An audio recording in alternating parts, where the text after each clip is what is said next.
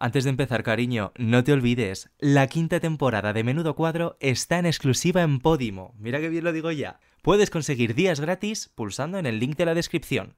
Ahora sí, empieza el cuadro. Podium Podcast. Lo mejor está por escuchar. ¿Por qué ha pintado en tus ojeras la flor del lirio real? Porque te han puesto de seda. Ay, campanera, ¿por qué será? Mira que todo el que no sabe, tú eres la llave de la verdad. Dicen que no eres buena y el azucena te quisiera comparar. ¡Ole!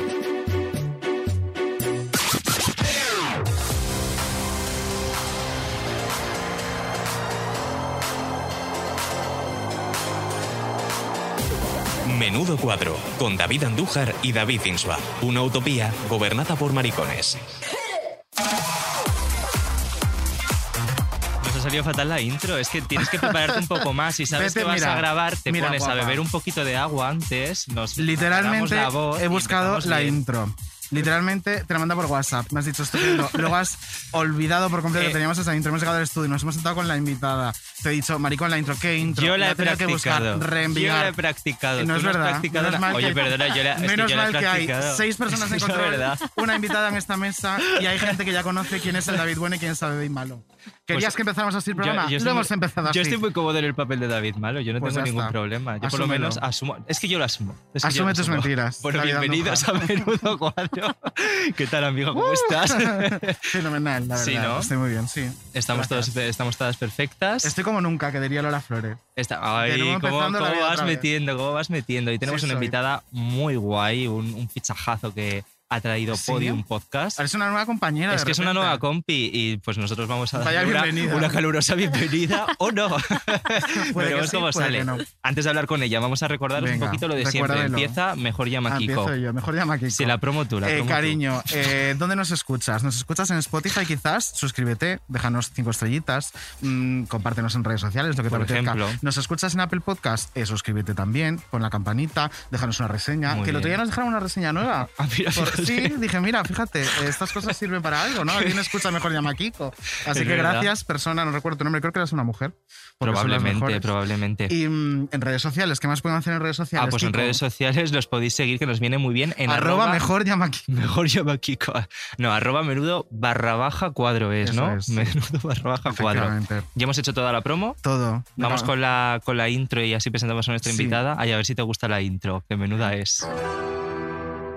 Hola hermosuras, ¿qué tal estáis? Bueno, yo estoy estupendamente bien acompañada, como podéis ver. Eh, yo creo que a veces el tema con, con este tipo de música es eso, ¿no? Que, que a veces simplemente es que no nos hemos parado a escucharla, a ver qué dicen de verdad las canciones, ¿no? Tenemos muchas veces como esa idea de que es una cosa rancia, que rezuma naftalina, ¿no? Y al final cuando las escuchas, coño, pues te llevas, te llevas sorpresas y muchas veces son más subversivas de lo que pudiera parecer en un primer momento. Hola campaneras, espero que estéis bien cuidándoos y cuidando. Además con las folclóricas, a mí pasa una cosa que es que la verdad me da absolutamente igual. Me interesa su relato y lo que ella cuenta y cómo. Creo que dice mucho más del artista que la verdad. En esa maravilla delirante, absolutamente lisérgica que fue el partido de fútbol de folclóricas contra Finolis en 1971.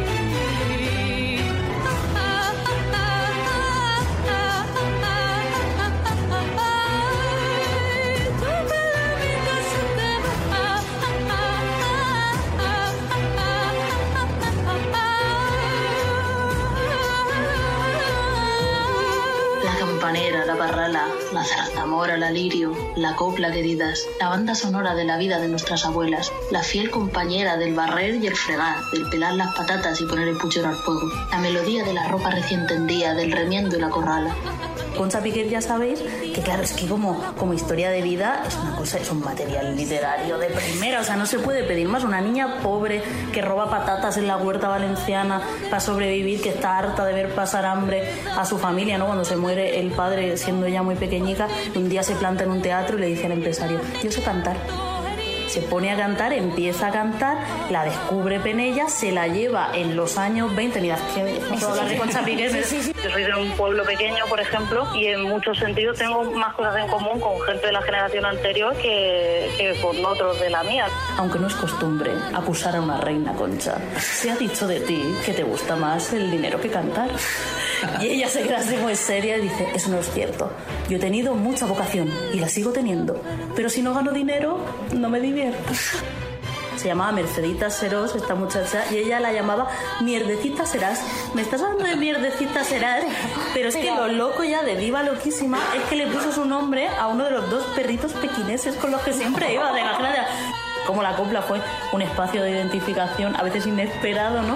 Eh, pues para tantas mujeres, para tantos maricas y para tantas personas en definitiva que no cabían en esa estrechez insoportable de lo que eran los cánones de lo permitido en la época.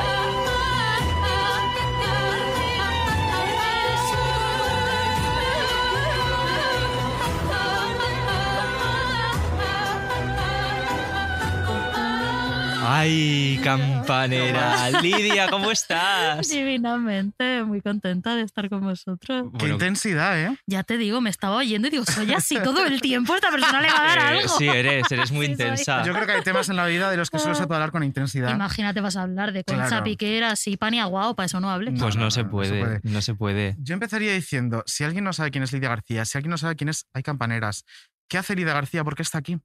Porque Cuéntanos esto- a alguien- ¿Qué coño haces aquí, Lidia? ¿Qué coño haces aquí? ¿Qué te hace- alguien que no sepa quién es, ¿cómo le dirías? ¿A qué te dedicas? ¿Qué haces? Pues mira, yo soy una bollera que le gusta mucho la copla y que aprovecha pues cualquier coyuntura para hablar de ello. Así que hablo de copla pues, por la radio, por podcast, por libro, por la ventana, Por las donde te vecinas, a la gente por la calle y donde haga falta. Bueno, ha sido demasiado modesta, yo creo. Eh, Lidia empezó un podcast en el confinamiento que petó, llamado de Campaneras, que literalmente petó. Ahora, a día de hoy, es un libro también. Sí. Y a día de hoy, su segunda temporada se está produciendo en esta casa, en Podium Ole, Podcast. sí. O sea, es que claro, pasas por encima y oye, las Bueno, Es que es muy hija, es que me falta mucho de aprender de las folclóricas. Ese puntito Pues no le he pillado todavía. folclore. El de quererse a sí misma. Sí, eso lo llevo regular, pero bueno, para eso ya está a terapia. Folclórica del siglo XXI, folclórica que va a terapia.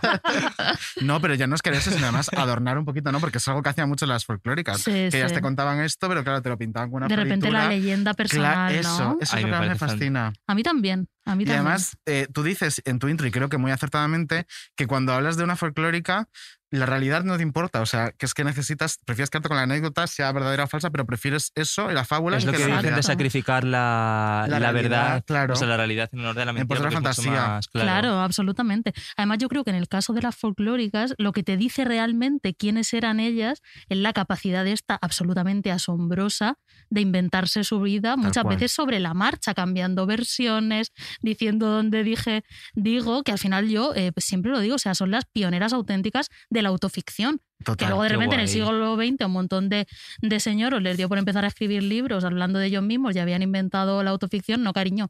La autoficción es Raquel Meyer inventándose su vida, Sara Montiel dándote 18 versiones de tal o cual cosa. Total. Eso ya era autoficción. Pues vamos a ir un poco por ahí, porque yo creo que, eh, por lo menos mi generación a lo mejor no tiene tan claro cómo es una folclórica. A mí me gusta, claro, yo lo veo como algo muy exagerado, muy, no sé, entonces, No sé por qué. ¿cuáles son, por lo que sea, por lo que sea, por lo que sea, cuáles son los ingredientes de una folclórica? Me encanta. ¡Ay, qué bueno! Vamos me con la encanta. receta. Eh, una buena folclórica se hace con 200 gramos de drama.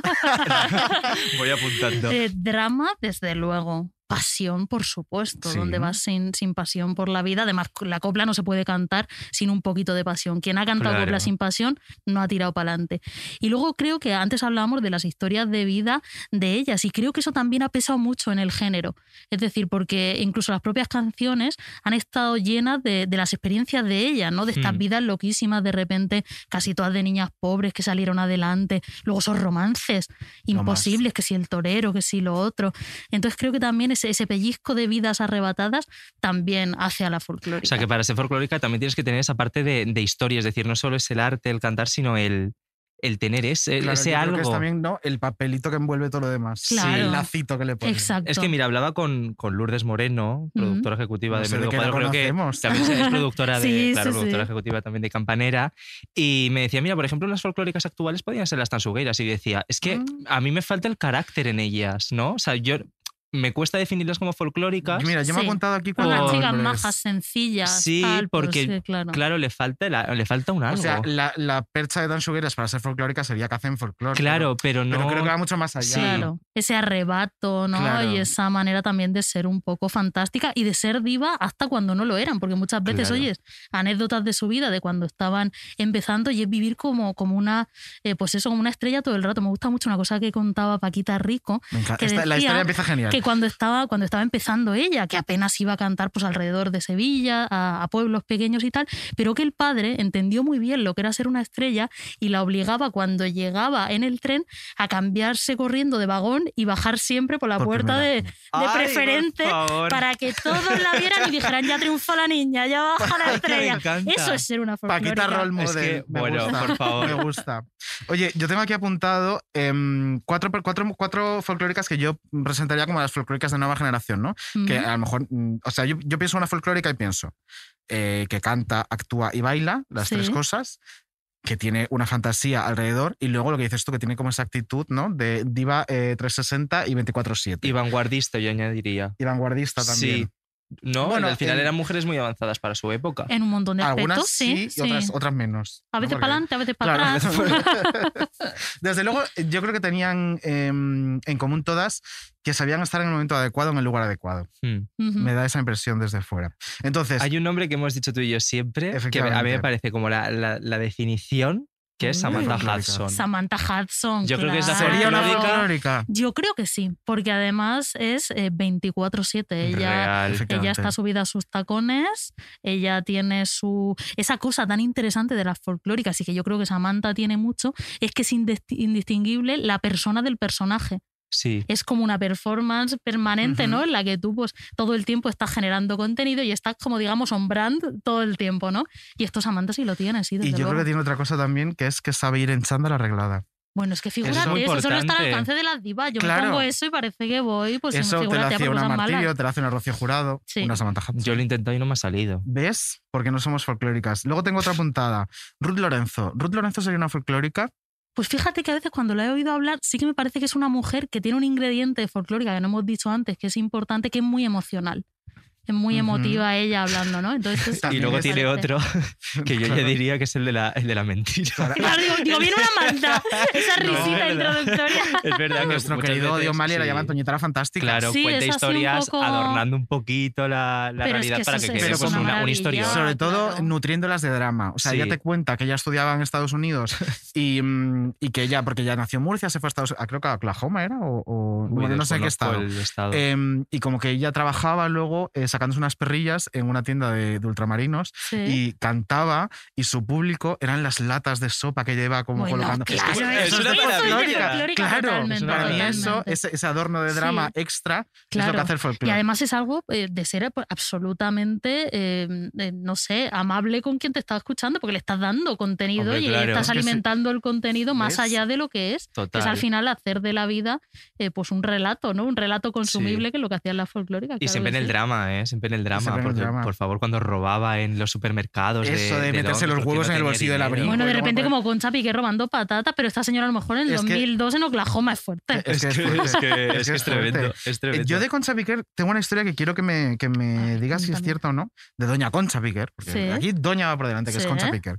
Em, ella vivió en Nueva York mucho tiempo, se fue muy Sí. jovencita, Sí, estuvo sí. allí y tenía como ciertos lazos con la mafia. Eh, de la época y tuvo un percance con un hombre que no sabe si mató ella o mató a la mafia, pero alguien lo mató. Eso es Por una cosa favor. fuerte, Es que- fuerte. ¿En que es que las historias de las folclóricas, cuando te pones de verdad a leer sobre ellas y, y a escuchar y tal, te, te quedas eh, completamente loca porque son cosas alucinantes. Esto, esto de, de lo que hablan lo contó su hija, por lo tanto Sí. podemos tomarlo, podemos tomarlo como bueno, aunque claro, Concha Márquez Piquer también era folclórica También. a su vez y podía tal, pero esta, esta historia es cierta. Y es que resulta que Concha Piquer, que como sabéis era era una chiquillica de Valencia, de una familia pobre, robaba patatas para comer, etcétera, la descubren y se la llevan a Nueva York siendo una cría y allí triunfa desde, desde el principio, es una gran estrella de Broadway y resulta que ella ya tenía su apartamento alquilado, además con vistas a, A Central. Park, o sea, una cosa loquísima. Uy, por Dios. Y un día, que era ella, pues apenas, un poco más que una adolescente, eh, tocaron la puerta del apartamento, ella dudó, ¿no? Si, si abrir o no, y resulta que era un señor, y que conocía al señor, que lo había visto alguna vez en el teatro donde ella actuaba, entonces él le abrió. Y el tipo, cuando entró, intentó violarla. Uh, Pero ella se dio cuenta, cuando estaba forcejeando con él, de que había una barra de hierro cerca, ¿Verdad? ay, la cogió la barra de hierro, esto lo cuenta la hija, es verdad, ¿eh? Sí. le arreó al violador un mochazo en la cabeza y lo dejó en el suelo inconsciente, no sabía si había muerto o no. Entonces se fue corriendo al teatro y la hija dice tal cual en el libro, se llama As- Así en mi madre, el Sí. libro es una pasada si lo leéis.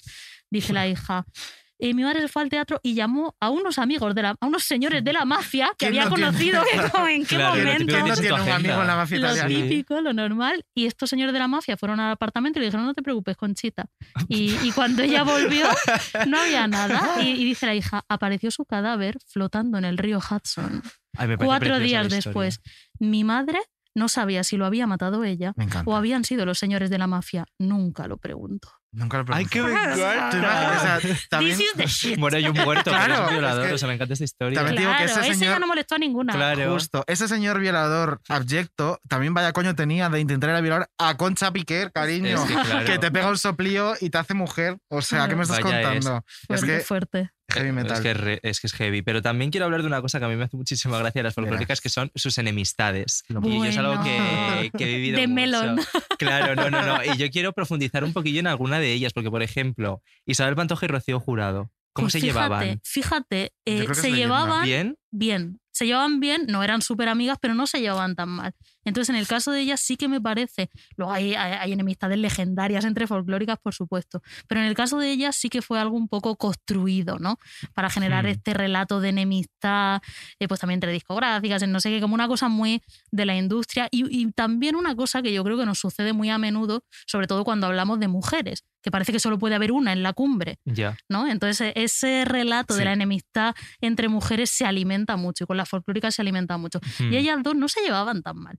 No eran amigas ni mucho menos, pero sí que se respetaban Claro, es- mutuamente y no, no eran tan... Sí, es que es guay saber ese punto de cuáles son realmente enemistades Yo de creo verdad que y cuáles también son. nació eh, un poco con Azabache. Con la que Claro, se que lo lió. de Azabache eso- eso estoy Azabache creo que fue la Expo del 92, sí, ¿no? en Sevilla. se hizo un sí. show eh, que se llama Azabache, que se hacía en la Cartuja, y entonces como eh, quisieron juntar a las grandes voces de la copla con la copla nueva, mm, y entonces mucha gente pensaba que en ese cartel, por derecho tenía que estar Isabel Pantoja, Rocío Jurado estaba, Marife de Triana, ¿qué más estaba? Porque ahora mismo Eh, no... no, Mari- estaba, Marif- estaba Nati Mistral, Nati de Mistral. repente, con todos sus dientes, con toda su sonrisa, que es la cosa que más me fascina de ella. Estaba Imperio Argentina, Y luego había una chica joven que no estaba recuerdo- María Vidal. María Vidal. Y entonces Y la entonces gente se decían, mosqueó claro, que, que no tenía que hacía estar. Isabel Pantoja y no María Vidal. Entonces Mm. se decía que no estaba Isabel Pantoja porque Rocío Jurado se había llevado La todo el caché y había vetado. dicho Le que había no vetado. que- Claro. Sí, Oh, qué maravilla. sí, sí. Mm, leyenda, ¿verdad? No se sabe. Claro. Sí. ¿Y cuáles son las enemistades de verdad? Dime un- una que. Bueno, tu las favorita. enemistades de verdad. Bueno, fíjate, esta no es real, pero es que es muy favorita mía y además me parece inteligentísimo porque existiendo este relato que se Sí. aprovecha de que las mujeres eh, se Mm. lleven mal entre ellas y no sé qué, cuando Sara Montiel y Marujita Díaz se inventaron que se habían enemistado Lo y se plantaron en ¿Dónde estás corazón? ¿Era? Eh, sí. Me parece que y, sí. y en el de la tarde que había en Antena 3 también. Ellas se hicieron todos. Eh, sí. Ellas todos se lo hicieron inventándose que se habían que enemistado. estaban enfadadas. Sí, Sí. claramente no les pasaba nada, se, se despollaban vivas mientras lo estaban También vino por la boda de Sara Montiel, porque Sara Montiel decía que se había Claro. olvidado de invitar a Marujita. Y Marujita la imitaba, decía, y me dijo, me he olvidado. O sea, era, era una cosa divertidísima. Es verdad. Pero de enemistades de verdad es muy legendaria, Hombre, la de entre Concha Piquer Rocío. y Rocío Jurado, a colación de la carrera de la hija, que tuvo la mala suerte de intentar despuntar musicalmente en el mismo momento que Rocío Jurado. Y de esto hay anécdotas, eh, pero loquísimas. loquísimas. y no era verdad, porque ya ahí me lío y, pues ya que estás aquí Sí. eres una enciclopedia con patas, no era verdad a que ver si también... ahora no voy a saber y me vas a dejar fatal. No, seguro que no. No, cuando Rocío Jurado viene, viene a Madrid después de ganar un concurso de, de cante y, y viene a intentar aprobar suerte en la capital, tengo entendido que ya fue a casa de. Concha eh, Piquer y tuvo la osadía para Concha Piquer de cantar una canción de ella y a Concha no le hizo ni puta gracia, le dijo, mira niña, Eso, Eso es, es- eso es verdad, es verdad. Se plantó eh, eh, a cantar delante de ella y Concha Piquer, claro, la gente dice, pues Concha Piquer vio el monstruo que era Claro. aquella niña, que su hija eh, también está, como que ella la consideraba su heredera natural, ¿no? En la canción española y dijo, ¿esto qué va a ser? Entonces la, la historia es que Rocío Jurado cantó canciones del repertorio de Doña Concha y además, según eh, luego la hija en este mismo libro que, que os decía, contaba que, bueno, mi madre no la trató tan mal, solo le dijo que no se acodara en el, en el, piano, que piano. eso quedaba como una cosa muy De vulgar. Pero por lo visto la, la echó de allí rapidico. Y luego también se, se decía pues que Concha Piquer luego hablaba regularmente de, de Rocío Hombre, Jurado. Luego hubo cruce de titulares, hubo aquel, aquella entrevista en el Correo de la Pacheca con, Sí. con Laura el Postigo que le preguntaban a, a Rocío por las grandes de la copla. Sí. No mencionaba a Concha Piquer y decía Laure, descubro con asombro, Rocío, que no mencionas a una grande de la compra, a doña Concha Piquer. Mm, Yo de esta señora de prefiero no hablar. Ay, qué maravilla. Sí, por y, luego, favor. y luego decía, pero tú eres mejor. Y ella dijo esto tan famoso de Claro. yo soy más larga. Yo sé que la que soy Piquer. más larga. Que esto Ah, quiere decir ahí. que es más larga en el sentido Claro, de que, de que tiene como más amplitud Más respecto al repertorio, claro. más palos, etcétera. Pero esto, fíjate, que fue muy problemático porque ella ya tenía movida. Pero en el mismo programa Cantares, cuando fue Lola la hija- Flores, ah, que esto no, no se ha recordado tanto, pero Lola Flores dijo también con el mismo amor propio que ella era más larga que Pastora Imperio, que también era una osadía decirlo, ¿no? De alguien como Pastora pero Imperio. no se lió tanto. Pero no se lió tanto porque es que ella sí que tenía muchas cosas. Fijaos que se decía que Concha Piquer decía, yo tengo, yo tengo una vaca porque tenían, eh, ten- eran ganaderos, ¿no? Su Sí. marido era torero, Antonio Mm. Márquez, y tenían ganadería. Y decía, yo tengo una vaca que canta mejor que Rocío Y Jurado. decía Rocío, si Oh. fuera verdad, Dilo, dilo, dilo Decía, tú, dilo tú, cariño. según es Concha Piquer, si fuera verdad, la vaca estaría más que exprimida, como que la habría sacado La ya tendría, todo. la tendría Claro. que dando concierto por toda España, la vaca.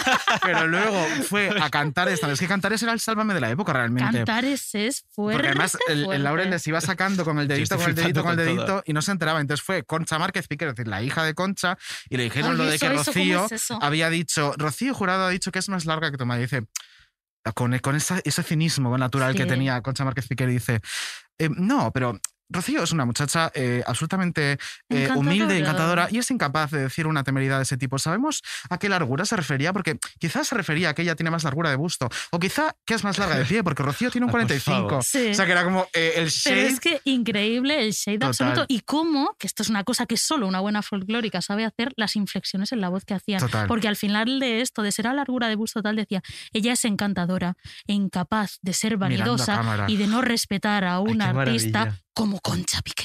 Total. Y paraba y tú te quedabas, claro, hija mía, encogida. Estoy súper con los esto. ojos que tenía Concha Márquez Piquer, que era como que daba pan, o sea, lo más. Tenía qué los ojos de su padre. Sí, sí, sí, sí. Voy a, voy a abrir otro melón. Ábrelos. Voy a abrir el melón de eh, la copla vinculada al colectivo LGTB, porque es verdad que al final hemos sido, eh, bueno, hemos sido yo. yo Pero es que estás ya dentrísimo Yo es que ya me, me siento ya uno con más, esto. yo me siento yo uno más. Eres Miguel de Molina ya de repente. Es que, ¿eh? es que real que soy, real que soy. No, pero es verdad que siempre, eh, bueno, ha habido un gran apoyo, ¿no? Del colectivo. ¿Por Sí. qué crees que es?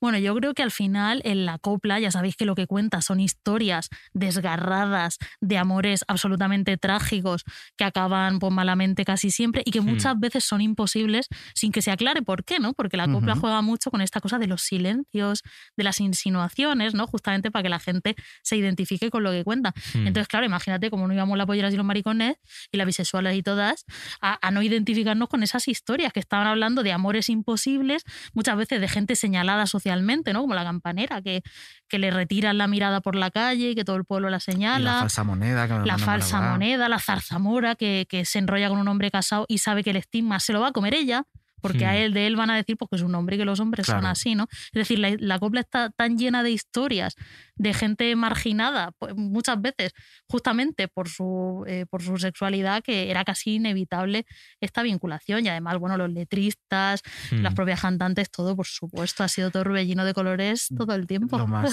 De hecho, en uno de los episodios de, de tu podcast de Campaneras, eh, comentas que mm, la copla se convierte un poco en la voz de los vencidos tras la guerra. Mm, Y me gusta mucho la, la analogía que haces, hablas de tatuaje. Y dices, eh, la copla tatuaje, dice, él vino en un barco de nombre extranjero. Y habla como de un amor perdido. Decías, ¿quién no perdió durante la guerra Claro. algún, algún amor, algún ser querido, lo que fuera? Entonces, como se utilizaba para, para eh, conectar con ese sentimiento. Mi pregunta es, eh, que es como para, para admirar el doble de este género. Nos llama muchísimo la atención que consiguieran eh, en esa época, con una censura y con un, régimen como el, franquista, publicar canciones con esas letras que todo el mundo podía relacionar tan fácil con la temática eh, y, y que sortearan la censura. Sí, Mm. fíjate. A mí esto me, me interesa muchísimo, que esto es una cosa que desarrolla como en profundidad Stephanie Sigur en, Sí. en un libro que se llama Coplas, eh, Para Coplas para sobrevivir. sobrevivir, que es, que es una maravilla, ¿no? Y yo creo que al final, claro, la copla trabaja mucho con esta cosa de la metáfora, ¿no? Entonces eran metáforas que tal vez hoy nos pueden resultar transparentes. Bueno, y en cualquier caso, con la censura siempre pasa eso, ¿no? También ves algunas películas que dices, pero ¿cómo, cómo les pasó esto por delante y no se dieron cuenta de que era tal? Pero es cierto que la copla triunfaba tanto y canalizaba también esa sentimentalidad general y, y eran canciones como con tantos con tantas aristas no con tantas capas de significado que por ejemplo tatuaje tú la puedes leer como lo que es literalmente Sí. que ya es fuerte en sí Hombre, porque es una señora que tuvo una noche de amor hablando de inflexiones en la voz tú y yo, tatuado. Tú y, y, te yo, quiero. marinero. Entonces, eh, tuvo, se trincó al marinero una noche y luego quiere repetir point. Tú, Rafael de León, le puedes poner todas las metáforas y todos los oropeles que quieras, pero es eso. Y eso ya es fuerte, porque estamos hablando de una mujer Claro. hablando de su deseo sexual. Eh, además en un ambiente de socialización masculino eh, al que no entraban ¿no? las mujeres eh, respetables de la época como un bar de marineros eso en sí ya es fuerte pero claro luego tú le pones el subtexto ¿no? de la cosa marica que está hija mía por todas partes los ¿Cómo marineros ese poquito de querer, esos amores efímeros, está, está ahí, ¿no? Y luego además esta cosa de, de la gente que había perdido a, a familiares, amigos en la guerra y que los buscaba, son tantas capas de significado que funciona a muchísimos Hmm. niveles. Y llegando a, a la actualidad, sí que es verdad que hay muchos hombres que se dedican a la copla que, que han salido del armario y que son abiertamente homosexuales, pero no pasa con las mujeres, ¿no? Hay mucha sospecha, pero Mm. mm, no salen del armario. ¿Por qué crees que es? Bueno, es que esto, claro, en la copla pasa pues un poco como, como en la vida, hija mía. Así es que las mujeres siempre tenemos esta doble, esta doble losa, ¿no? De, de- de no ser un Sí. hombre y además de no ser heterosexual. Entonces somos más invisibles en, en todos los ámbitos, ¿no? Y la copla, pues al final es un reflejo de eso. Si tenemos, por Hmm. ejemplo, a María Peláez, que es estupenda, Sí. que ha hecho eh, cosas actual. parecidas a la copla, Sí. muy folclórica actual. Ella y divina, pero sí que es verdad que no, nos falta mucho ahí de visibilidad, ya te digo. Es que ese titular de ¿cuánto cuesta llamar a, a María del Monte, Es verdad. Habitante de la, de la Claro, isla de de la Lesbos? isla de- ese titular que era Claro. llamar a María de Monte, habitante de la isla de Lesbos, cuesta X. Yo todo esto no sé nada, yo todo esto no lo llevo. Ventanilla 5, no. Ventanilla cinco. Eh, antes de, antes de, de pasar a otro tema, volviendo a, a cómo se, se conseguía decir según qué cosas em, con la copla sin que se, se dijeran explícitamente, eh, te he escuchado decir que una de mis canciones favoritas de Rocío Jurado, que es El Clavel, Sí. que es una de las actuaciones míticas de Rocío Jurado en Chipiona, en aquel programa A su aire, que estaba todo el pueblo de Chipiona y ella cantándoles un clavel, un rojo, rojo clavel. Eh, ¿De qué habla para ti esa canción? Porque te escuché decirlo y nunca lo había pensado. Hombre, yo creo que un rojo, rojo clavel a la orilla de mi boca cuidé yo como una loca. Pues no sé, el clavel puede ser lo que cada una Y sueñe. al verte tan encendido, cariño mío. Sí. Es que claro, ¿Pero te pensáis escuchado- que es el clavel? Pues está hablando de sexo oral. Eso Sí, ¿no? seguro. Luego ya que tú te imagines para un lado, para otro, para donde tú Para mí quieras. el es que clavel sería un coño, yo creo. Un coño. Es que también la Es que podría ser. También la he escuchado decir que habla del By cruising. Icon. Mm, Que habla del cruising. Sí, Ah, porque, pues, decir. porque al final rojo sí es como. Acerqué sí. a la orilla de mi boca. Ah, pues también. Y al verte tan encendido, cariño mío. Sí, es como que, como se ha que, que apela a esa puesto- cosa así del sexo, Qué del bonito. sexo como efímero, del, del, del deseo en el lo más. momento. Y esto te lo cantaba sí. Rocío Jurado en Chipiona delante de todo su pueblo. Sí, Y, lo- claro. y la gente loca, enfervorecida. Claro, pero O porque, sea, Qué por por- porque, porque va a los sótanos de la sangre, como- como decía Lorca. Sangre había, desde luego. Y oye, uno también, eh, hemos hablado de muchas mujeres, pero eh, yo quiero reivindicar un poco a Miguel de Molina también. Hombre, siempre, siempre. o sea, eh, si alguien no conoce a Miguel de Molina, ¿cómo le dirías en una frase eh, quién es y por qué es reivindicable? Mira, Miguel de Molina, el mejor maricón pintado que ha tenido España. Ah, pues Eso te vale como titular. Lo más. ya está, me voy. Y de hecho, hay una frase que él decía mucho eh, cuando estaba actuando en el Jareba Mariquita, no sé qué decía, Sí. maricón, que suena a bóveda. Que suena bóveda, increíble. frase Ay, me, encanta, no lo había Claro. escuchado nunca. Y poca broma, porque este hombre tenía una visibilidad eh, a todos los niveles y una visibilidad específicamente eh, en lo que viene siendo tener pues, más pluma que el camerino de Norma Duval, que esto también me, eh, me apasiona. Eh, en los años 30, que él triunfaba absolutamente, la República triunfaba. Después de la guerra eh, se quedó trabajando aquí porque un empresario falangista vio que podía aprovecharse de él porque seguía teniendo mucho, mucho tirón. Y cuando estaba actuando en el, en el Teatro Pavón, ya, Sí. ya después de la guerra, fueron tres falangistas a por él, lo secuestraron, le pegaron una paliza de muerte y se fueron mm, pensando que, que lo habían matado. Uh. Y él cuenta en, su, en sus memorias, que son una pasada, si podéis leerlas también se llaman eh, Botín de Guerra. Yo vengo con bibliografía Ya, la folclórica, pero pedante todo el Así me rato. gusta. Así compensas que somos dos cabezas huecas. No, estáis instruidísimas, Bueno, ella sí, yo- querida. Yo, la más paleta de España. Pero estás aprendiendo Pero estoy aprendiendo un montón. Claro. Pues, pues él cuenta en, la- en las memorias que de verdad son muy chulas. Y además es interesante las memorias de Miguel de Molina porque las escribió él de verdad y se nota. Porque las de otras folclóricas hay mucha Sí. mano de, de periodistas y tal. Y, y bueno, él cuenta eso, que le dieron la paliza y que él preguntó, ¿pero por qué? Y le decían, por maricón y por rojo. Vamos a acabar con todos uno por uno. Ay, me dan ganas de hacer spoiler, pero no lo voy a hacer. Eh, Solo decirte que tienes que escuchar el episodio número 4. De, tienes que escuchar todos, pero el episodio Todo. número 4 de la segunda temporada de Campaneras, Se especialmente. lo podemos decir. Sí, podemos decirlo. Sí, no, sí, no hay sí. nadie está buscando aprobación. Sí, Ah, sí, claro, sí, sí, que podemos sí. decir. Ahí que Pues, hacemos un eh, cameíto claro, precioso. y de hecho, Sí. justo esto que acaba de contar ella, eh, hago de Miguel de Molina en esa, que me encanta. Y le sale muy bien. ¿eh? Le sale Pasé- muy bien. te juro que me pasó más vergüenza en mi vida.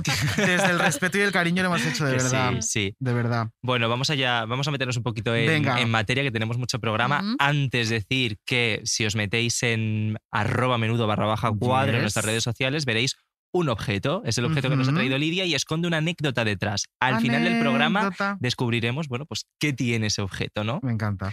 Y, y ahora vamos a meternos en... Ay, esto te va a encantar, Lidia, porque es que es maravilloso. Esto es muy guay. En, en una cosa que ha pasado hace- además hace muy Sí. poquito en Castilla-La Mancha Televisión, en un programa que se llama No. A tu vera. Se ¿no? está relamiendo. Es que es maravilloso. Por si alguien no lo conoce, bueno, pues es un concurso de copla donde una concursante que se llama Sandrina, el nombre es La maravilloso, eh, se equivocó con la letra de la canción en una prueba final y esto conllevaba la expulsión del concurso. ¿Qué hizo ella? Fingir su desmayo para ver si así no la expulsaban. ¿Qué pasó también? Que estaba su madre en plato y bueno, casi le da, le da un algo. Vamos a escucharlo y, y ya lo comentamos. Pintaba Trini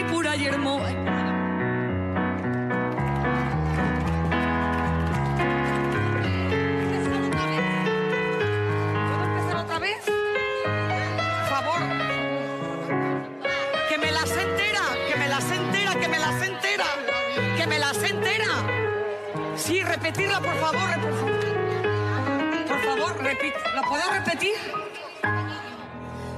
Ay,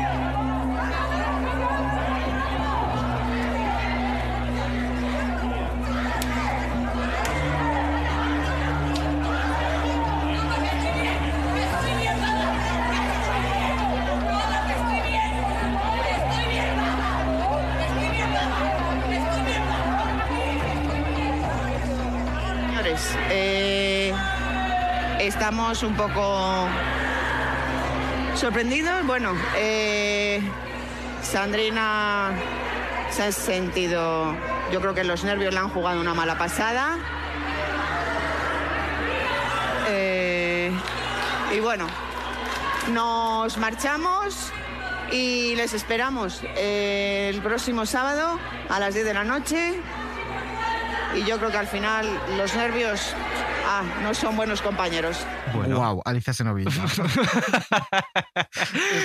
es bueno es verdad, ¿no? tiene Los nervios. como todos los ingredientes de una serie B eh, nacional, rollo copla, eh, un desmayo, Alicia Senovilla. Ya está, es que no se te ocurre. Yo eh, la primera vez que lo vi era como eh, estendalazo, o sea, me moría, era como viva Total, Españita. total. Es maravilla. Y estábamos comentando aquí ese, ese momento de, de- de caos en el que, vamos, parece que ha pasado algo, eh, sí, sí. eh, vamos, gravísimo. Yo siempre que veo estas Claro. cosas pienso, ¿cómo le explicas esto a un alemán? No puedes. O sea, llega es una que- señora de Baviera y tú le dices, mira, Spanish Television. No, es increíble, es increíble. La realización, todo es que no, es que no, es que no, es que no tiene mácula. Es, que, ya es no se puede. o sea, Ese vestido rosa de topos. Esa es- manera de caer al ritmo de Trinidad, mi Trinidad, pum, pum, pum. es que lo hace súper bien. lo es una profesional esta Es- mujer. Sí, Es sí. increíble. Y, Una y cómo grita, que yo aquí eh, quiero decir como persona de Albacete, que parar de hacer memes, eh, que pongan estoy bien, mamá. Dice mama. mamá. Mama. Que yo Mama. cuando la oí dije, si no es de mi pueblo, le falta poco. Es de Madriguera, que está muy cerca de mi pueblo, también en Albacete. Y dice, mamá, que estoy bien, mamá, Claro. estoy bien. Digo, mírala, es que. Y qué, forma de orgullo. proyectar la voz. Y los gritos de la madre. Lo más. Y ¡Ay! ¡Ay! O sea, era de verdad. que Y de la señora de al lado de la madre que empieza a gritar como un cochino. No, todo, pero es que era todo como un momento de, de- de pánico, Esto de pánico colectivo, O sea, increíble. luego eh, ese em, el marismeño que se levanta como un suricato en la sabana y se mete en plano esa cara desencajada. Increíble. Y el pianista, mientras El tanto, pianista, como los es del lo Titanic sin parar. O sea, una Total, cosa- total, total, rollo. El barco se está hundiendo hacia aguas, pero yo profesional hasta el final. Es una puta fantasía. Ese otro duelista que va cuando se equivoca Sandrina a quitarle el micro rollo ya, esto ya es para mí, cariño. Sí. Y, lo- y Sandrina que no lo suelta, que se aparta, que se zafa. Es que genial. Sandrina es copla. Y tú Es me lo copla, es preguntas. copla, Copla, copla eres tú. tú, Sandrina. Real. esas compañeras Real. de Sandrina que van a, a cogerla como pero bueno, Sandrina, eh, chica, ¿cómo haces esto? Es que todo es, todo, todo es dogma. En Es ese vídeo es dogma. Total. Real. Sí. Oye, si alguien quiere ver el vídeo, que estamos aquí hablando de las caras del pianista, tal, merece la pena, lo vamos a subir a nuestras redes sociales, a merece barra baja cuadro, porque es que merece sí, estar, sí, merece sí, estar. sí. Y ahora recogiéndote un poquito lo que decías de cómo explicar a un alemán, Lo he pensado. cómo explicar a un Ya. alemán esto. Te va a tocar a ti explicar a un alemán una cosilla. Pero A ver, además, a ver, a además ver. literal. Vamos con la siguiente sección. Sobrecargo al mando del vuelo E AEA 9098 de Air Europa. Estamos a punto de despegar. Abróchense los cinturones. Menudo viaje.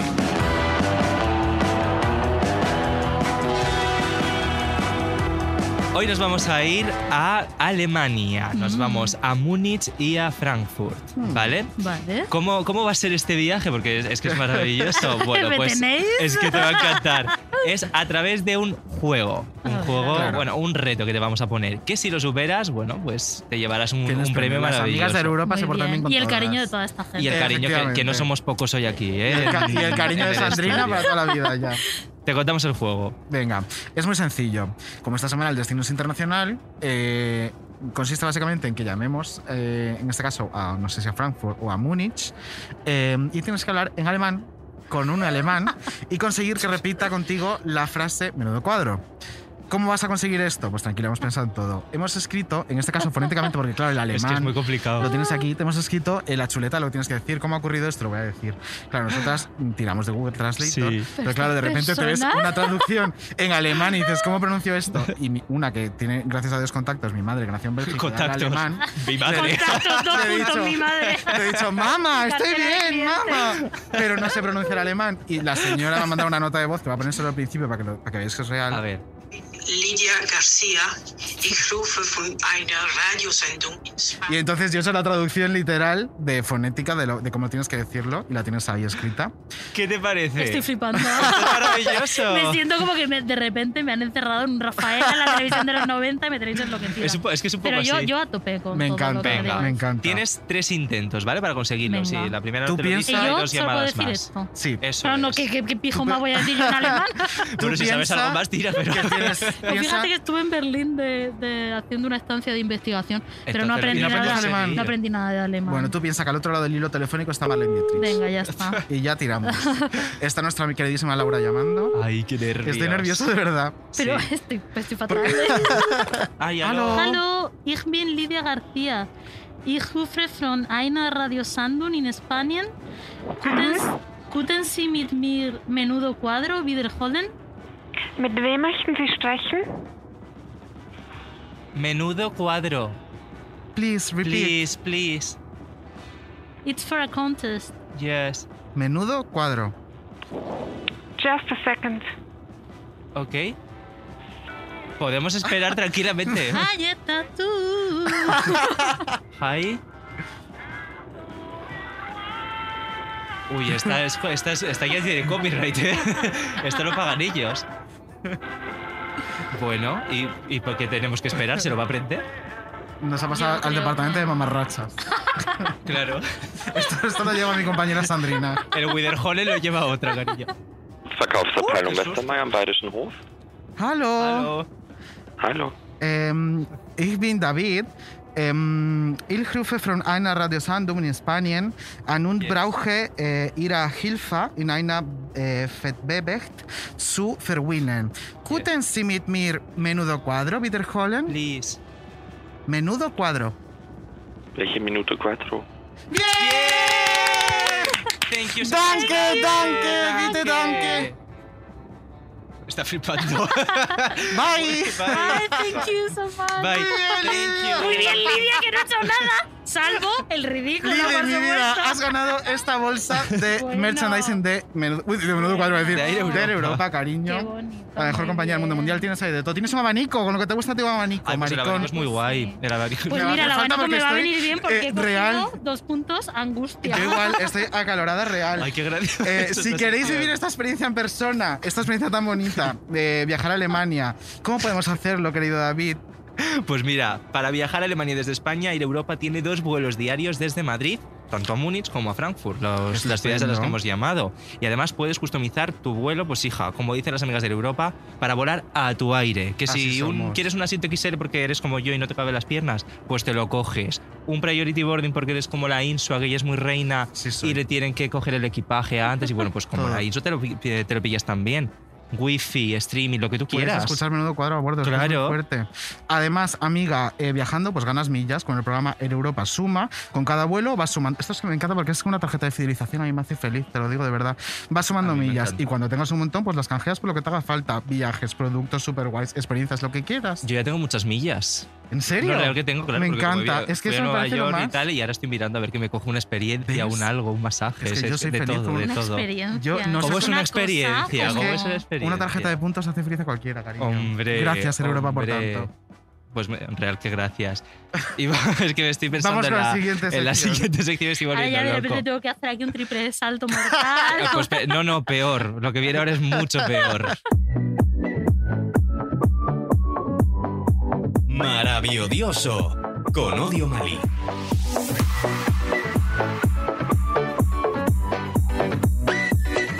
Widerholen, Odi, Widerholen, Radio Sendung.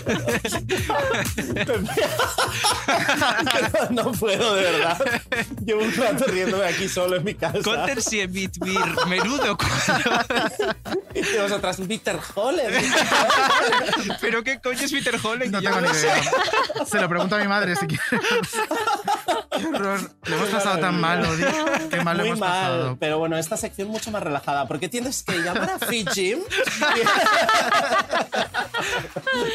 Bueno, y, que, y convencerles de que manden un mensaje free Sandrina fax. al 331. Ay, Dios mío. Bueno, os, os vamos a presentar. Eso, Lidia, eh, este, este buen hombre que tenemos aquí al teléfono es Odio Mali, nuestro crítico musical. Y mejor aquí tienes a. Lidia, cariño. Oye, no hemos dicho eh, el perfil de Twitter de Lidia, que eh, es muy interesante de seguir. Además, ya solo el, el arroba es muy guay, que es de Queer Cañibot, que me Sí, parece soy. muy lo más. Ah, sí. Eso que se lleva a la gente. El mío no lo dices nunca, ¿eh? Yo creo que hay favoritismo. Por lo que Arroba. Diomali. Claro, no tiene ciencia. sencillo, Eh, verdad ¿Qué nos traes esta semana, querida amiga? Bueno, pues he hecho unas arduas tareas de investigación y he sacado unas cuantas frases de Me gusta. eh, que me gustan mucho y me parecen muy representativas de mí mismo. Muy de folclórica eso. Me gusta mucho esto porque habla de mí. ¿Verdad? Mi sección son en mi mis sección frases. he venido a hablar de mí y de mis cosas. Entonces, bueno, he elegido unas cuantas frases que me representan mucho y que creo que también os puede representar a vosotros. Vamos a ver a qué nivel. Ah, ¿no?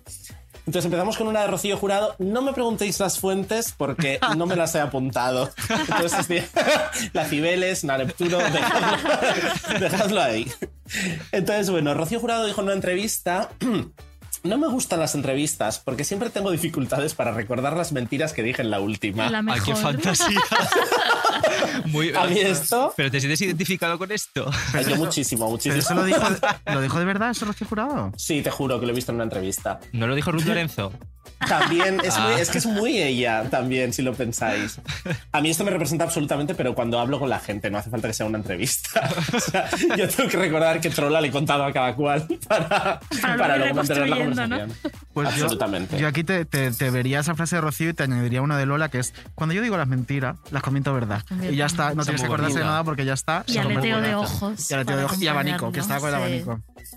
Eso fue Con copia a. Ruth Lorenzo también esto, ¿eh? También, También todo le viene bien. también digo que ¿Qué regalitos estamos últimamente Ya, Ruth qué Lorenzo, gratuito. cualquiera diría, cualquiera diría que la odiamos cuando en realidad la amamos. No, Hombre, se nota es que que esto es sí. adoración, que absolutamente. real. Ruth, yo te mando una parte de mi salario este mes. Venga. Porque con lo que te he citado también. Sí. Bueno, esta es maravillosa, pero hay otra de María Pelae que, que me parece aún mejor. A ver. ¿Cuál que es? es que eh, ella yendo al Hospital Zendal, este Sí, hospital al- spa de Madrid, maravilloso. Sí. Entonces el médico le dijo, eres una vieja en un cuerpo joven, por cualquier por motivo que sea. Y entonces ella respondió, es que, es que usted me está viendo los tobillos, que los tengo hinchados. En mi cabeza cumplí los 84 hace meses. Estoy loca por cumplir una edad en la que pueda ir en bata y estar en la edad mental que me corresponde. Eh, menuda puta fantasía, Pero pero, en el Zendal yéndose a vacunar porque lo mío fue muy rápido. Claro, pero- No, pero ella- O sea, Es que nosotras somos pueblo, cariño, nosotras no nos pregunta nadie. claro. pero ¿dónde no, va? pero yo entiendo, entiendo que estaba como ingresada porque si le vieron los tobillos. Claro, eso te iba a Ah. decir que ¿dónde la vacunan a esta mujer para verle los tobillos? Claro, salvo que Claro. se la pusiera en el pie, que oye Claro. cada uno. Pero muy ¿no? fuerte. Bueno, con- muy fuerte, Le pinchan como a los yonkis entre los dedos de los pies para que no lo vean. Joder. ¡Ay, qué horror! Por favor. Esto era como de yonkis de los 90, para que no los pillaran su madre, se pinchaban entre los dedos de los pies. Arroba María María Pelae. Pelae, desmiente. Por Un Dios. saludo. María, un beso, cariño. Pues a mí, a mí me encanta María Pelae. de Sí, bueno, vaya. María, te encanta, ya, ya estamos viéndolos. No, no, eh, también me encanta Ruth Lorenzo, pero es que una cosa no tiene que ver con la otra. Eh, en- en- he continuado, no, no me dejes seguir enterrándome más. Bueno, yo, después de haber escuchado vuestro programa, debo decir que esta frase os representa bastante a todos. Verás, A ver. La verás. de los 84. No, no, la de los 84 mentales. Ah, pensé que era Ah. Peter Ah, Pan. A mí no. Sí. A mí A sí. ti no, a también, mí cariño, porque estás ahí, que si aprendo, que si no sé Y qué. realmente esto- yo estoy esperando, deseando llegar a esa edad y poder mm, tener. O sea, mi sueño es tener el pelo blanco y usar estas lacas que usan las señoras que te ponen el pelo rosa, violeta, tal. Ese es mi sueño. Pero una mechita solo delante así No, como no, de- todo, como de- todo, todo, todo, de estas Yo que una llevan mechita solo como como, un de brillo, directora de una ¿sabes? galería de arte, ¿sabes? Eso- Yo, eso eso también, es, yo creo que lo de la mecha es más representativo, como una mecha lila de Sí, repente. sí. Pero esto es más antisistema. Las señoras, señoras que abrazan su. tienen el pelo entero lila. Mi abuelo lo llevaba entero azul Ese en una rollo. Sí, creo que fue por un error. Ay, como eso pasaba en verdes un fritos. ¿os El error, el error es que tu abuela es Sonia de California. Efectivamente. La mía llevaba el afro, se llama Tammy. Bueno, Todas. Eh, otra frase que tengo maravillosa también, que también me parece muy representativa. Es de María Jiménez.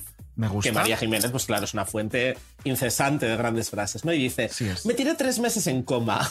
No me preguntéis cuándo. Y cu- que cuando el médico me despertó, le dije, ya verás tú para coger el sueño esta noche. Eso es increíble. Eso Eso, es se le ocurre a Tolstoy. No, no se le ocurre a No. Tolstoy. Es que Esto esto, es maravilla. está a la altura de Lola Flores saliendo de una operación Sí. y tras mirar la anestesia gritar ¡Bingo! Sí, Total. ¿Por qué grito Se despertó. Porque ella era estaba súper- soñando. claro. Era súper vinguera. De hecho, ella- eh, Lolita lo cuenta que a lo mejor llegaba el domingo y le decía, nena, vamos al bingo. Y se iban las dos allá hasta ese Sí, dinerales. se Ay, qué guay.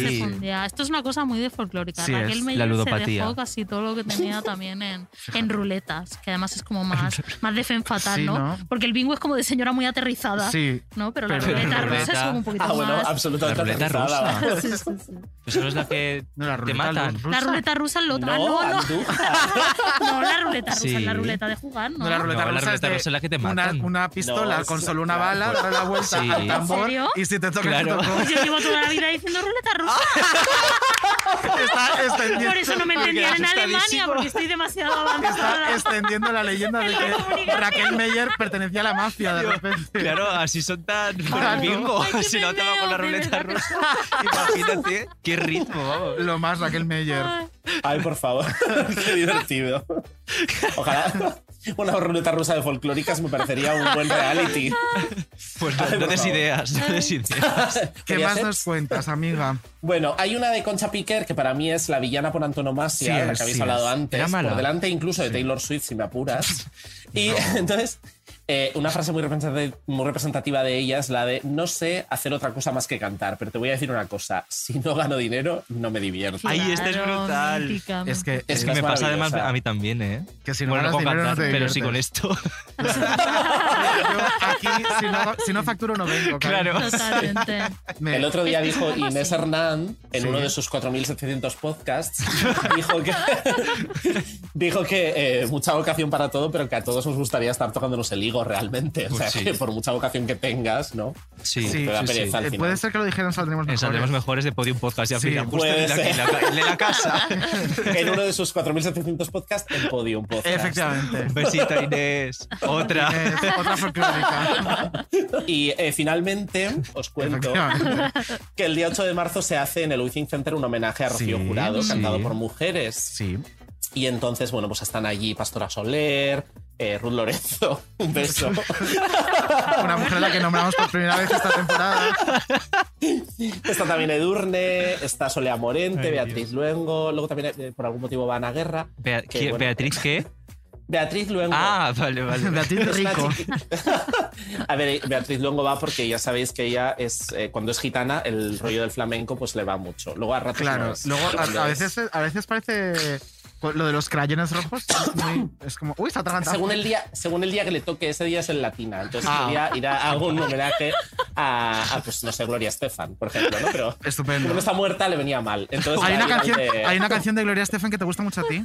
¿Cuál es? Ay, Sí. sí, Huepa. Hue- Huepa. bueno, toda- Huepa me parece. Sí, esto. es para la- sección entera. Rocío bueno, Jurado. entonces, yo os pregunto, ¿este es el primer homenaje en condiciones que se le hace a Rocío Jurado a gran escala? Posiblemente sí, que vamos. ¿Verdad? lo sé. Pues sí, como cosa Sí, masiva. yo creo que O sea, después de su gala Rocío siempre que en Claro, vida, es que yo creo que sí. eso fue ya Sí, sí. claro. Porque no, yo no hace poco me vi el un, me vi un tráiler de la obra esta de Anabel Dueñas y yo de- Ah. de repente Ay, sí, yo no la he visto. Yo tampoco. Bueno, yo, yo no la he visto la obra, pero he visto el trai- un tráiler extendido de varios minutos, ¿no? Sí. Y entonces de repente me vino a la cabeza aquella época en la que decían que Anabel Dueñas estaba secuestrada en casa de Rocío Carrasco.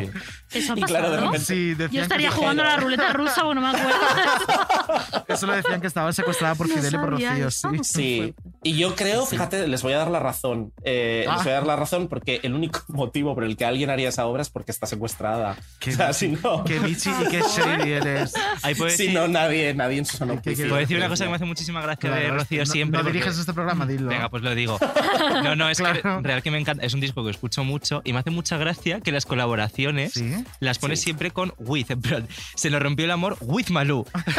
me ha dicho una with Sayan, excepto Rafael, que es con Rafael. Porque es Rafael, cariño. Es como- Claro. Todos sabemos que Malú es de Boston. Entonces ponemos el with. No me me hace había muchísima fijado en gracia. eso. Es Pero te has maravilloso. escuchado el disco porque a lo mejor es una Malú que es de allí, es de Malú de Ohio. No, no, es porque, no, porque también está with Rosario Moedano y creo que ella es de aquí, ¿eh? With Rosario Moedano de Wisconsin. O with Falete. Es que, With Falete. Falete es fuerte, ¿eh? es que es Por lo menos brillante. no pone featuring, que sería maravilloso. Ojalá. Bueno, Dilia. Bueno, os dejo con grandes cuadros de la historia. Grandes cuadros de la historia.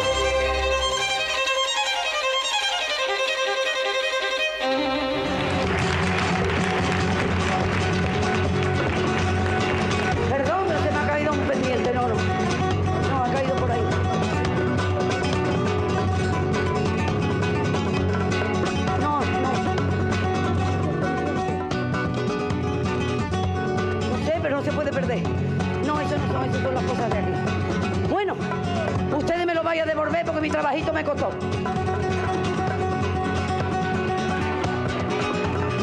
No, esto es un fleco.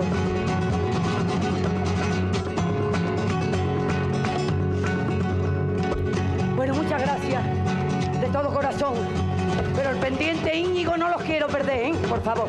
No los quiero perder. Es por favor. maravilloso, es maravilloso. Es que Lola Flores, como era esta mujer de, mm, de fábrica de memes y, Icono y- y de lo que no se inventaba, ¿sabes? Sí, sí, sí. Además era rapidísima, que eso es una cosa como que yo creo que que no se destaca lo suficiente lo, inteligente que era para, para lo rápida que era. O sea, ese- el momento este, que es un momento de, de iluminación casi mística, cuando está en el programa este, La Clave, este Bueno, típico bueno, programa de, de debate, no hay con todos los señores fumando sin parar, y de repente ella dice esta cosa de eh, quiero que me entierren con ella, con la bata de cola, con ella dentro, ¿no? Es Ay, como que era muy rápida. favor. era Pero dice, pero que en la caja me la metan. Que la, me- la metan, La eso es, no con ella, que me la metan la bata de cola, es Oye, increíble. o- ¿Os imagináis a, a Lola Flores viviendo actualmente la cantidad de memes que nos daría rollo en, en, pues en cada programa en el que apareciese? ¿Cómo hubiese sido una Lola Flores actual? Pues increíble, imagínate que- en Instagram todos los días dando los buenos Es que días. Los memes de lo. eh, Bueno, queriendo por favor. muchísimo a, a todos sus followers, figúrate, una locura. Es que me la imagino real eh, peinándose y maquillándose para hacerse el vídeo de Instagram. Sí, total. Poniéndose las joyonas en casa. Hubiese sido- Tumbada en su sofá. Es que muchas de las cosas que hizo eran, eh, pues no sé, es que las puedes leer desde ahora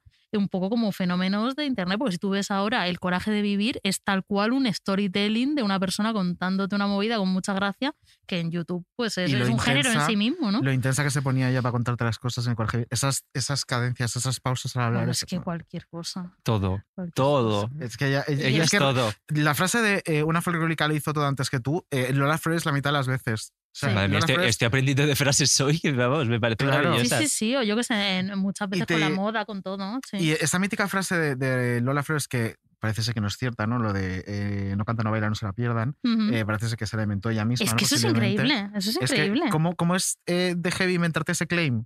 Yo, yo no tengo ni idea de cómo sería, ¿no? Sus hijas decían que, que, que ellas pensaban que de verdad había aparecido en, en el New York Times porque, porque ella lo dijo, pero imagínate tan la factible. magia y el poder de Lola de que todos nos lo creyéramos simplemente porque ella lo dijo. Y luego tú te vas al New York Times, es comprobable y, Y de no, tirar y no pa'lante. está, Y no está. y no está. Y de tirar para adelante ya con eso toda la vida. Es de, que- Esto lo dijeron de mí en el New York Times, Claro, cariño. eh, eh, las hijas decían, pues probablemente se lo dijo algún crítico de viva voz o una, una frase parecida o tal, pero claro, es tan buena la frase que qué inteligencia Claro. la suya de, de encargarse de fijarla ahí en el imaginario colectivo, es fuerte. Es que es, eh, la narrativa, la Mm. narrativa Ya es gustaba lo que decía, maravillosa. decía, yo tengo más fuerza que Chernobyl. Es que Esa por favor, increíble. Pues mira, hablando un poquito de, de frases de folclóricas, tenemos un juego. Bueno, que vas a tener que demostrar a que eres ver. Reyes del Amor erudita en Uy, Eurovisión. uy, ahora uy, qué mismo, susto. ¿eh? Esto es Adivina la folclórica. Adivina la folclórica.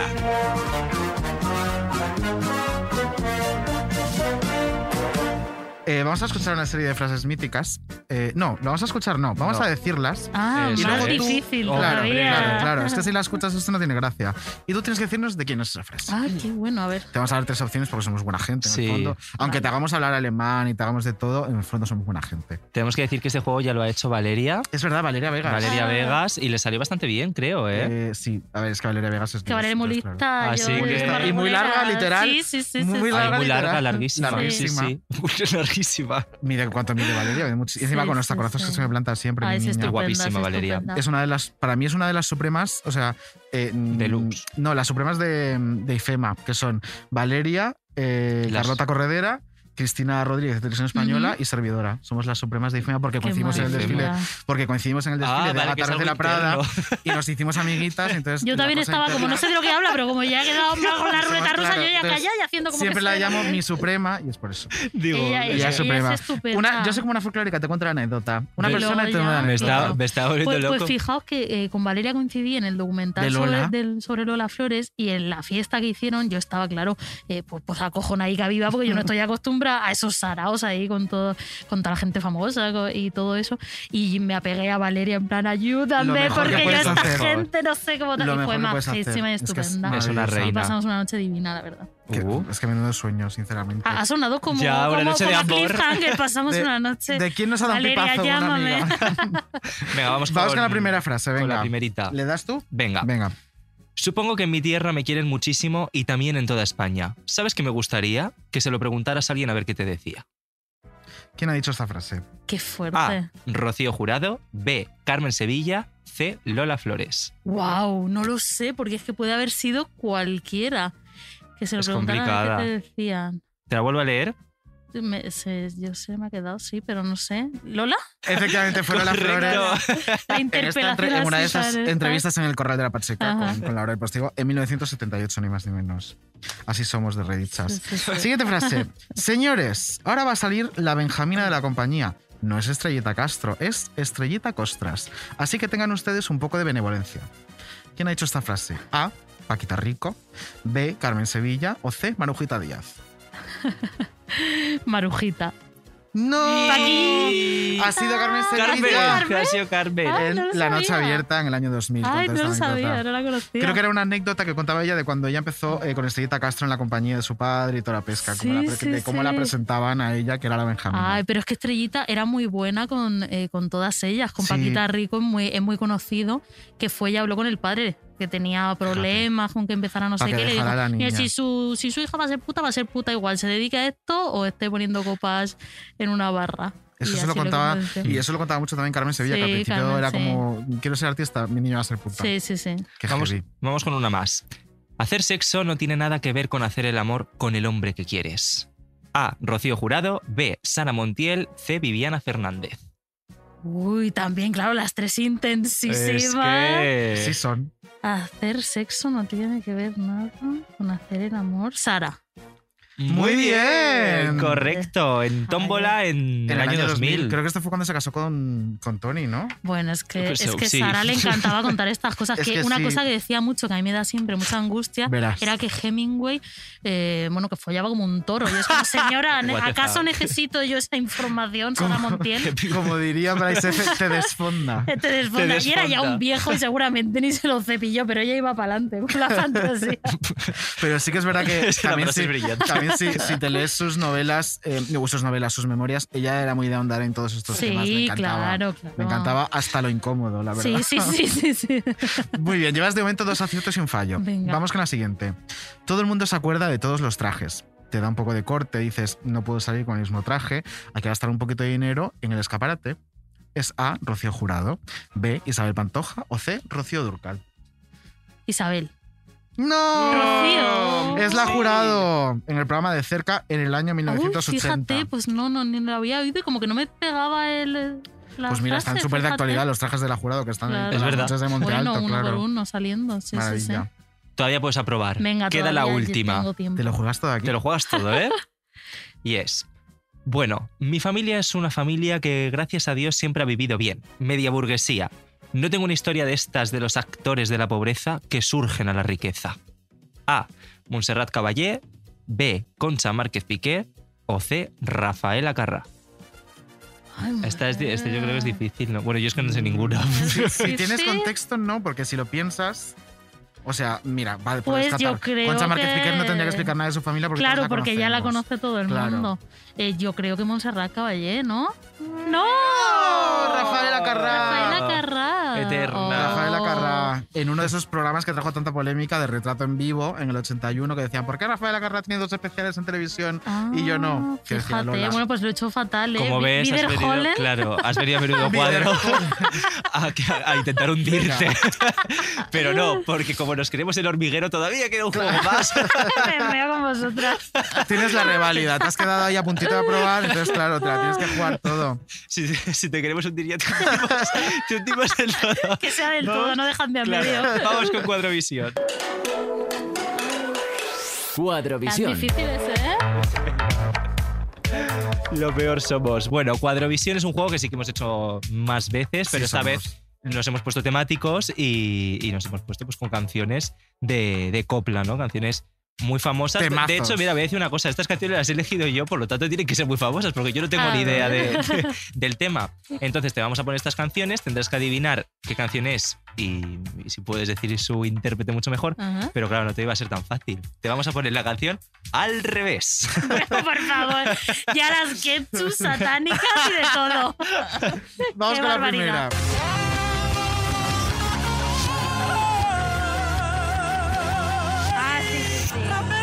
¿Paramos?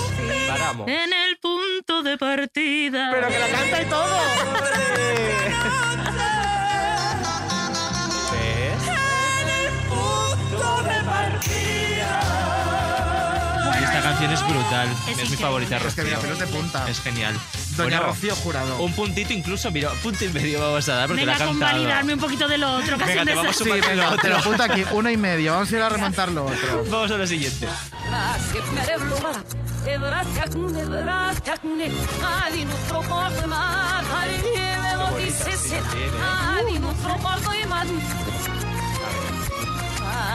E mutis, sarotimis. Suena un poco alemán. Ay, meine Mutes. ¿Eh? Espera, ¿es María del Monte? ¿Es María del Monte? Sí. Salta la rana. Muy bien. Así mi corazón saltará. Pues imitación de la rana. No se dice. Salta la rana. La ha adivinado ya sola. Que esta niña es muy larga. Me han saltado la rana sobre la boca, que se sepa todo.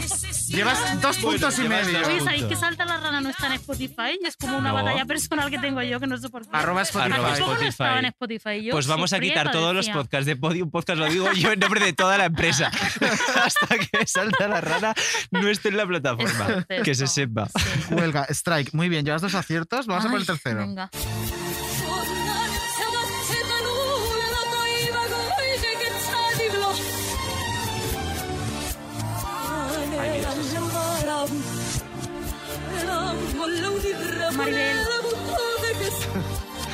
Llama Maribel. Ojo. Mi amiga. toda la vida con ella. Yo todos los 2 de agosto a Cantora con Maribel. Maribel. Ese barco velero cargado de sueños cruzó la bahía. Correcto. Pero qué bien cantas, Lidia, por Dios. Yo, hija alemán, no, pero luego soy completa. Para mí Muy. Ella es completa. Oye, tres aciertos de Llevamos tres. un muy pleno por bien. ahora. Ay, qué alegría, hija. Estaba, me había quedado así Hombre. regular ya. Ahora estoy estás quedando fenomenal. estupendo. No, pero todavía puedes fallar, Estoy en- quedan dos. De verdad, esta gente. Hija de ¿eh?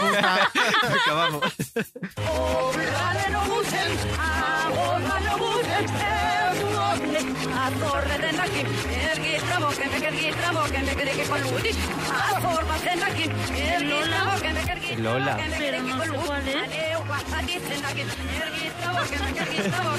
¿Qué pasa? ¿Por qué es feliz? Pues que a lo mejor queremos que nos coma el tigre algo. Pues puede ser, pues puede ser. Que me coma el tigre, que me coma el tigre, que me coma el tigre. Mi carne morena. Y tú lo que quieres que me coma el tigre, que me coma el tigre, Qué bonita la Mi frase. carne está buena. Cuando dice mi carnecita está buena, como no, quiero que nadie me tire la caña de otra manera nunca. Y esa, esa Rosario, que era un moco, bailándoselo todo. Increíble. Qué, familia, por favor, qué familia. Queda la última, eh, la más difícil. ¿Sí? Eh, Sí, Venga. muy difícil. Va a ser Ru Lorenzo seguro. Bueno, o María Pela, ¿eh?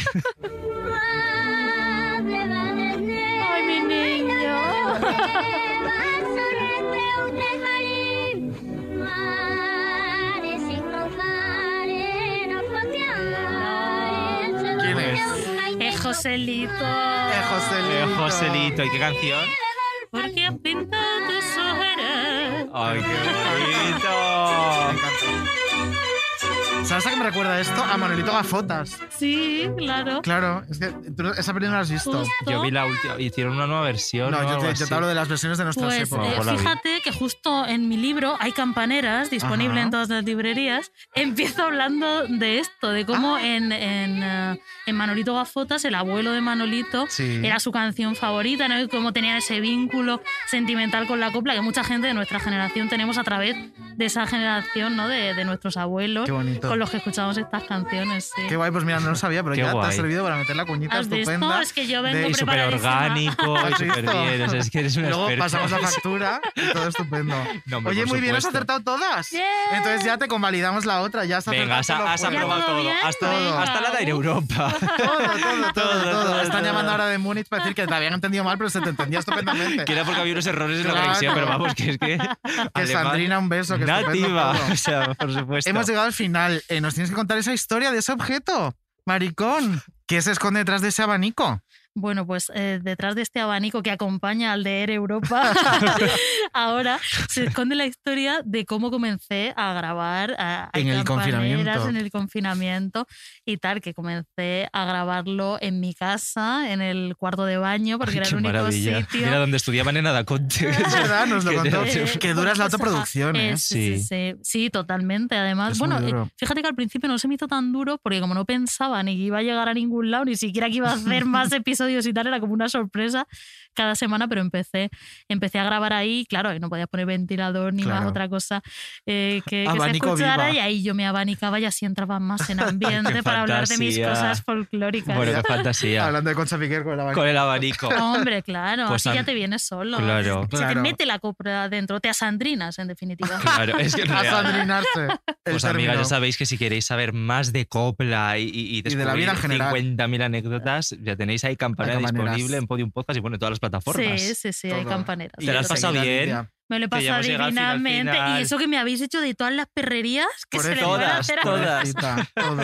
Menos mal que no había pruebas físicas. Pero esto es, un poco, esto es un poco como las novatadas cuando llega alguien Ay, nuevo no, a... Ha sido muy bonito, ha sido muy bonito. Me lo he pasado estupendamente. Pues mira, para terminar ya, em, si hacemos una fiesta, estamos preparando una playlist porque queremos cuando toda esta mierda se pase ya y podamos quitarnos la mascarilla y podamos Sí. eh, darnos pipazos con amigas, Ole, ole. em, vamos a hacer un fiestón. Entonces estamos pidiendo a cada invitado que nos digan qué canción meterían en esa playlist. Es decir, tú haces una fiesta, qué temazo pones sí o sí, no lo perdonas. Ay, fíjate, es que la, la hemos escuchado antes, pero es que en el punto de partida Pues es tan punto de partida es como de sí. momento de, de cogerte así, de, de exaltación de la amistad, del amor, de la vida, de todo. Cuando dice de juglar de Andalucía y baja, tú ahí entiendes lo que es la vida, te atraviesa una luz.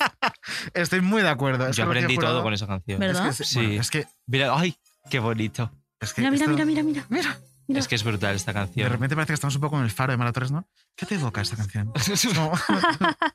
Yo te busco. No me Em, busques, que me encuentras. Ay, ¿cómo eres? ¿Cómo eres? Lidia, muchísimas gracias por venir. Jo. Te deseamos todo el éxito del mundo con ese Sí, campaneras, señora. que lo vas a tener. Estamos seguros Lo vas a seguir teniendo. Y lo vas a seguir teniendo, lo vas a seguir teniendo.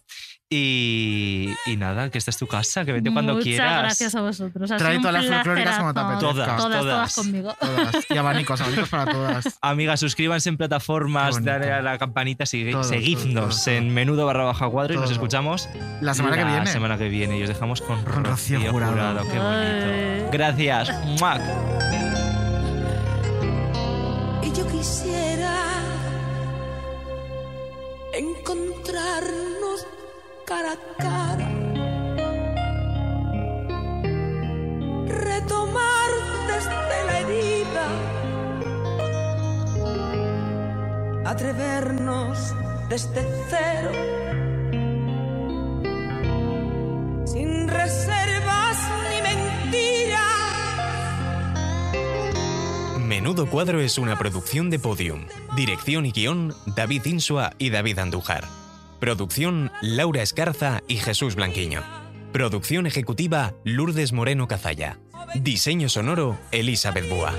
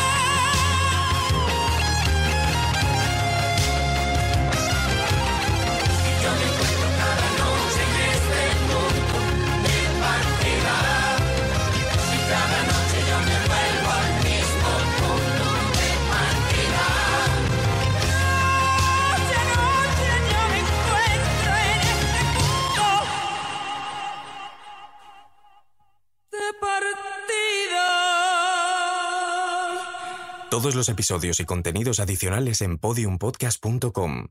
También puedes escucharnos en nuestras aplicaciones disponibles para iOS y Android y en todos los agregadores de audio.